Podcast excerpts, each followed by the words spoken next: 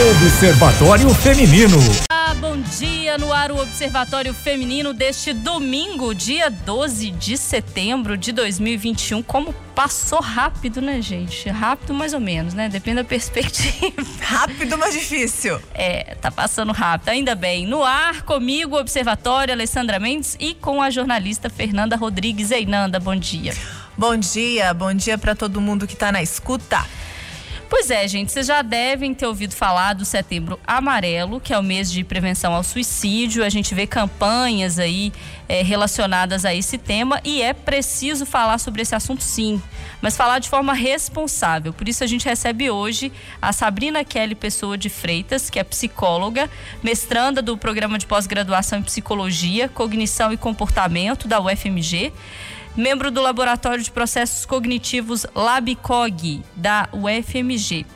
Então vamos começar dando um panorama sobre os dados sobre o suicídio aqui no Brasil. Segundo a Organização Mundial da Saúde, 12 mil pessoas tiraram a própria vida a cada ano. Quase 6% da população. No mundo, são cerca de 800 mil suicídios anuais, o que, que representa um suicídio a cada 40 segundos. É chocante o dado. E o suicídio entre crianças e adolescentes? Pois é, nos Estados Unidos o suicídio é a segunda principal causa de morte de pessoas entre 10 e 24 anos de idade e a nona principal causa de morte entre pessoas de 5 e 11 anos de idade. Ele resulta em 2 mil mortes por ano. Os Centros de Controle e Prevenção de Doenças forneceram recentemente informações sobre tendências crescentes de suicídio em vários grupos e períodos de tempo. No caso de mulheres, de 10 a 14 anos de idade, a taxa global de suicídio aumentou de 0,5% em 99 para 2% em 2019. No caso de homens, também nessa faixa de 10 a 14 anos de idade, a taxa global de suicídio aumentou de 1,9% em 99 para 3,1% em 2019. Isso é a realidade dos Estados Unidos. Sabrina, a gente vê esse panorama sobre esses dados e, e fica pensando, mas como é que está a situação hoje no Brasil? Primeiro, bom dia para você e obrigada bom dia. pela participação no Observatório com a gente. Eu que agradeço o convite. Bom, é, o Brasil ele se situa entre os 10 países do mundo nos números absolutos de morte por suicídio. A gente vê que a prevalência, né, a incidência de mortes por suicídios, elas se concentram na região sul e sudeste. É, quando comparado com outras idades, há uma menor prevalência de suicídio entre crianças e adolescentes. Né? Entretanto, uma menor prevalência é, diz que acontece, não quer dizer que não aconteça. É, entre 2000 e 2008 foram registrados 43 óbitos de crianças menores de 9 anos e 6.574 óbitos de crianças entre 10 e 19 anos por suicídio. Os dados mais recentes de um estudo epidemiológico realizado no Pará apontou que 20,74% dos óbitos por suicídio foram entre em crianças e adolescentes de 10 a 14 anos e 1,5% em crianças abaixo de 10 anos. Ou seja, é um dado que é muito representativo e que a gente pouco sabe sobre ele, né, Sabrina? O que que motiva, é, quais que são as ações, políticas públicas nesse sentido. Na verdade, quando a gente fala sobre suicídio e a gente fala com alguma frequência, em especial em setembro, por causa do, da representatividade do mês, a gente sempre volta a tocar nessa tecla, né? Como o suicídio é um tabu como não se discute, como não se entende, como não se cobra política pública.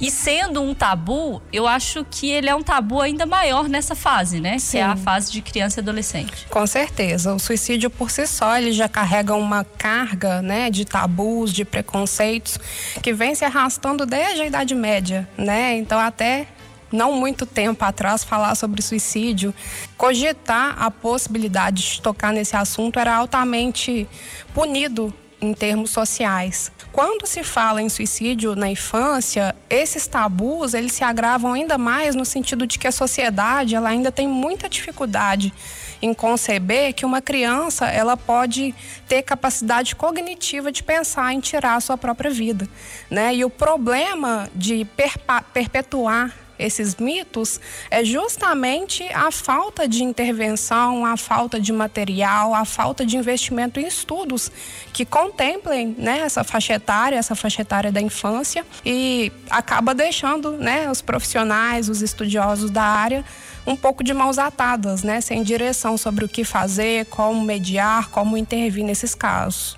É, a gente acompanha até muito, às vezes, noticiado de forma bem discreta, né? Porque existe também o tabu de se falar sobre suicídio na imprensa, mas quando são pessoas mais conhecidas, é, geralmente a gente noticia.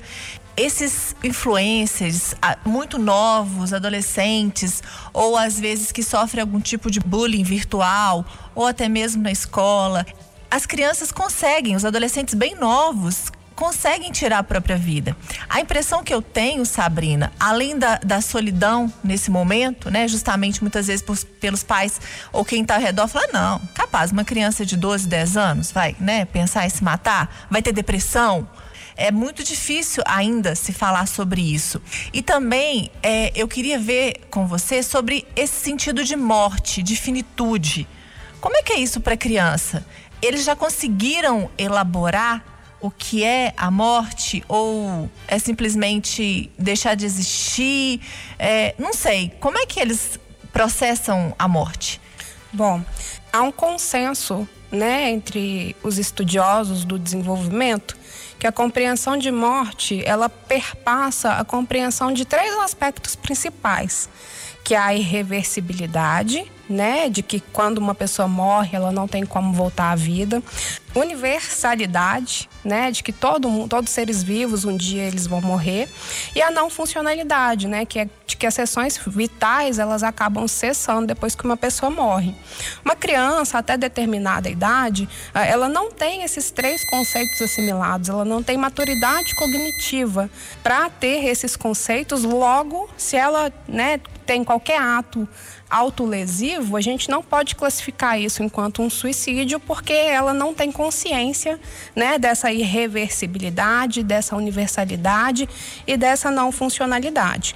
No período de transição entre a fase pré-operatória, que é de 2 a 7 anos, e a fase operatória concreta, que é de 7 a 11 anos, nesse intervalo, a criança ela já começa a ter maturidade cognitiva para assimilar esses conceitos, né? Então, pressupõe-se que uma criança, é, entre os 6 e 7 anos, ela já entenda o que é a morte, o que, é que acontece quando uma pessoa morre, né? E que não tem como voltar atrás. A partir daí já pode se pensar, então, que é, não é impossível que ela pense em suicídio, não é impossível que ela, é, com os recursos cognitivos dela, arquitete um plano de suicídio. E eu acho interessante a gente discutir isso, principalmente nesse é, lugar onde a gente vive hoje, de plataformas de redes sociais cada vez mais voltadas para crianças e adolescentes sem que haja um controle efetivo do que está rodando nessas plataformas, né? E às vezes, mesmo com consciência do que significa tirar a própria vida, é, essa criança, esse adolescente, ele pode terminar a ser levado a essa situação. A gente viu isso, por exemplo, naqueles casos do baleia azul. É, com jogos na internet, com desafios, é, onde os jovens são instigados, por exemplo, a parar de respirar, é, a se cortar, a se pendurar. Então, assim, são situações que, que eles tratam na internet, nesses jogos, como brincadeiras e que no fim das contas levam a esse tipo de situação.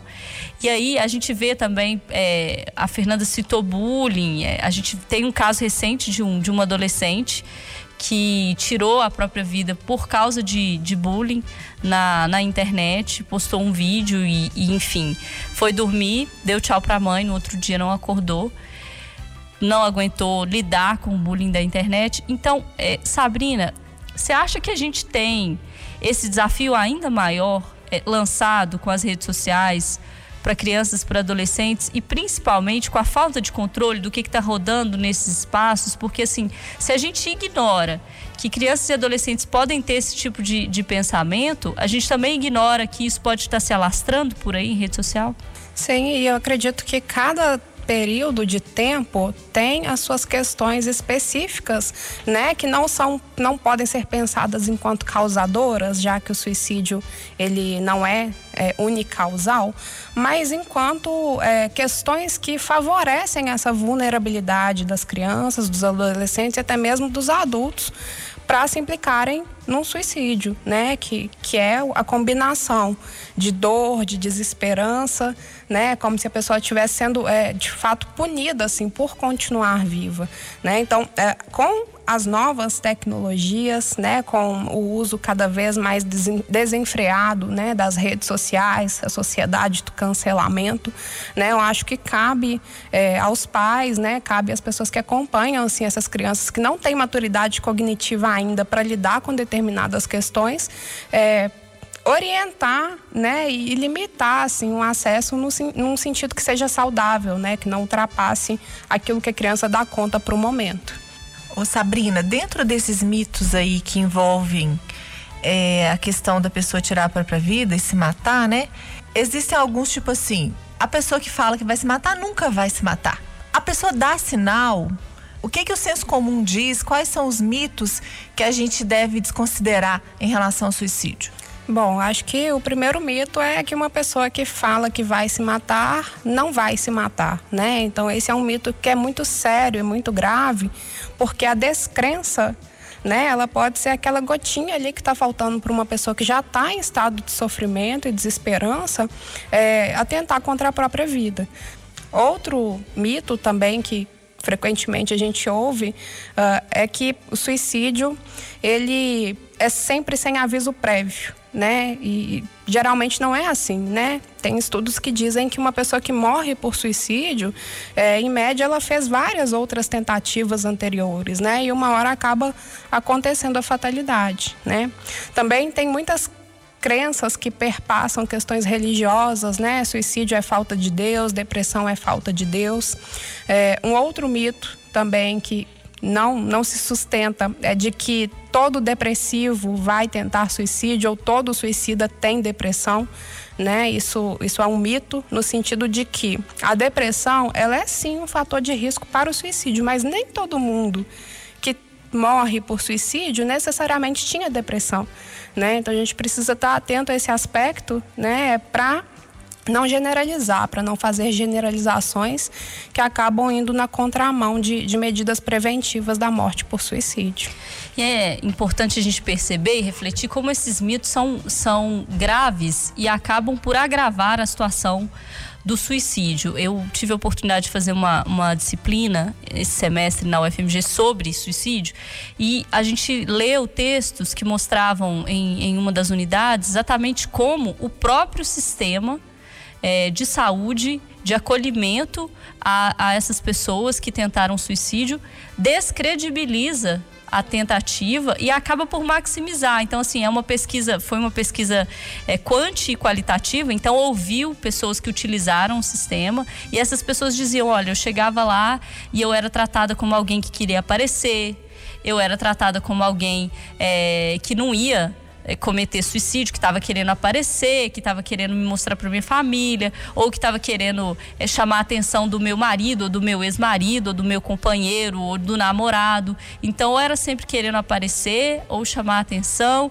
E, na verdade, os dados mostram que a pessoa que tentou suicídio, ela tem muito, uma propensão muito maior à, à morte auto-infligida depois do que aquela que nunca tentou. Então, além de tudo, esses mitos estão dentro daqueles locais que deveriam servir é, de acolhida né, e de controle, enfim, dentro daqueles lugares que deveriam servir ali para ajudar a pessoa, o mito também está lá dentro, sabe? Sim, com certeza. É, é frequente, infelizmente, esse relato da falta de empatia e do julgamento que vem, inclusive, dos próprios profissionais de saúde para lidarem com pessoas que tentam suicídio. Né? Então a pessoa já está no estado de dor, já está no estado de desesperança, fragilizada e ainda tem que se haver com esse julgamento, né, de que é besteira, de que outras pessoas passam por problemas muito mais difíceis e não tentam, de que é falta de Deus, de que, enfim, é uma carga, né, de que enquanto tem pessoas, né, lutando pela vida e tem outras desistindo dela. Acho que precisa de conscientização, né? Não só da sociedade em si, mas também das pessoas que têm contato, né? Com, com tentadores de, de suicídio que, que não falecem. É isso que eu queria que você falasse pra gente. Quem tá perto, é, família, no caso de crianças e adolescentes, os pais, tios, ou não, às vezes no trabalho, um companheiro. Como é que a gente pode agir? Como é que a gente pode ajudar? Como é que a gente pode ser é, empático com essas pessoas? Bom, primeiro, né, é a questão do acolhimento, né, é de não trazer essa carga para alguém que já está num estado de sofrimento. As pessoas, né, que estão próximas, né, pode ter esse acolhimento, né, esse não julgamento, validando a dor do outro mesmo, né? E aí a gente precisa evitar comentários apaziguadores do tipo, ah, vai ficar tudo bem, ou isso não é nada, né? Então, acho que a primeira questão é legitimar que o outro ele pode estar sim nesse nível de sofrimento. Acho que oferecer essa escuta e, e esse suporte, né, um suporte neutro que não julga, é, mas que acolhe orientar mesmo na busca pela ajuda, se for necessário, afastar meios letais. Nós temos uma rede que pode ser acionada, né? Acionar, buscar, né? Na rede mesmo, é, um apoio, né? Para que essa pessoa possa lidar com esse momento, né? E é importante lembrar que o suicídio, né? Os pensamentos suicidas, eles não estão lá o tempo todo, né? Então a pessoa às vezes ela oscila, em alguns momentos está mais intenso, em outros não, e aí a gente precisa aproveitar essa brecha de quando essa onda está mais baixa, né, para favorecer esse lado da vida, para favorecer é, essa busca de sentido mesmo, apesar da dor. Uhum. E é importante falar sobre essa busca da ajuda, né, Fernando? Que, que tem CVV, por exemplo, CVV. que ajuda muito nesse sentido. A própria UFMG tem um atendimento de psicologia é, para quem tem condição, tem plano de saúde, né? Procurar um, um especialista. Para quem não tem, tem uma ajuda na rede pública que, assim, vai se arrastando aí, né? Via Sersan mas tem uma ajuda lá disponível. E eu acho que a gente da imprensa também precisa fazer essa meia-culpa que durante muito tempo é, a gente evitou falar sobre suicídio, sequer sem entender a importância de falar sobre suicídio. Também nesse mito de que não podemos falar sobre porque vamos reproduzir e aumentar Incentivar. o problema. E, e existiu desde o início dos anos 2000 existe uma cartilha, inclusive do Ministério da Saúde, feita para nós jornalistas, e, é, nesse sentido de orientação de como falar, é, como abordar, porque é isso, não falar não resolve a situação. Na verdade, não falar deixa a situação ainda pior. Que uma pessoa que está em sofrimento que poderia pedir ajuda, você que poderia ajudar alguém, agora alguém que ouve a gente e que se sente aí é, nesse momento é, muito angustiado, que precisa de ajuda, de repente ouve e fala: opa, vou procurar alguém, ou você que identifica alguém do seu lado. Então, a gente também tem esse papel de alertar para a importância disso e também de cobrar, né, Fernanda, das autoridades que deem esse suporte para as pessoas. É, a questão do adoecimento mental, a Sabrina pode falar até mais do que eu, é, precisa de muito investimento, precisa de atenção. A pandemia veio potencializar e também essa questão, as pessoas é, precisam de ajuda, de acompanhamento. É, quisera eu que todo mundo tivesse acesso para fazer uma terapia, porque eu acho que isso é importante, é fundamental. Mas como acontece no restante né, é, da saúde pública que a gente tem aí, é muito deficiente em alguns sentidos, principalmente por falta de investimento. É, Sabrina, eu tenho uma outra questão que às vezes passa pela minha cabeça e pode ser também é, uma dúvida de quem nos ouve agora. Tem muito assim, é, teve um suicídio na família e depois tem outro suicídio na família e começa a ser uma família que tem essa história trágica e de suicídio. Tem uma, uma explicação para isso? Assim, intriga um pouco, né? Uhum. Sim, ter alguma pessoa próxima, algum familiar que morreu ou tentou suicídio, é um fator de risco para o suicídio. Não é uma regra, né? A gente não pode generalizar dizendo que, que sempre vai acontecer, né? Mas é importante entender isso enquanto um fator de risco, né? Enquanto algo que torna a pessoa mais vulnerável, né? Aumenta a probabilidade de que ela, frente né, a essa dor, a essa desesperança, se implique em um ato suicida. Então é esse o recado hoje, gente. Vamos todo mundo ficar atento aos nossos, olhar ao redor e buscar ajuda para quem precisa e para gente também. CVV, a Alessandra falou aqui, Centro de Valorização da Vida, é 188 é uma forma também muito é, importante e eficaz de pedir ajuda. Exatamente. Às vezes a pessoa precisa ouvir uma palavra de acolhimento e isso ajuda demais nos momentos mais difíceis. Eu queria agradecer muito a Sabrina Kelly, pessoa de Freitas, psicóloga, mestranda do programa de pós-graduação em psicologia da UFMG, membro do Laboratório de Processos Cognitivos Labicog da Federal. Sabrina, obrigada, viu? Foi um prazer ter você com a gente. Eu que agradeço o convite. E é isso. Se você quer saber mais sobre o assunto, vai lá nas nossas redes sociais, também da UFMG, do, do programa de pós-graduação. E tem mais informação em todo Da Sabrina, como é que te acham aí? Pode me achar pelo Instagram, arroba Sabrina Freitas Psico, ou pelo telefone 31 99136 6339. Isso, gente, favor não ligar para Sabrina de madrugada, tá? Porque ela precisa dormir. Então é isso, bom domingo para todo mundo. A gente volta semana que vem com mais discussão importante aqui no Observatório. Ah, mas antes eu tenho que mandar um abraço, Nanda. Peraí. Hum. Porque essa semana o pai de uma amiga da UFMG fez aniversário é o William, que é ouvinte assíduo do Observatório Feminino. Eu ainda falei beijo, com ele assim, William. eu vou mandar um beijo para você de feliz aniversário no Pode Tudo. Ele falou: não, não, não, não, não. Eu quero no Observatório. Então, beijo, William. Fez 58 anos essa semana, na quarta-feira. Parabéns. Que a próxima primavera seja ainda melhor. Amém. Um beijo para todo mundo. Até semana que vem.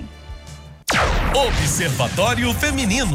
Oferecimento Óticas Carijós. A solução para você ver melhor.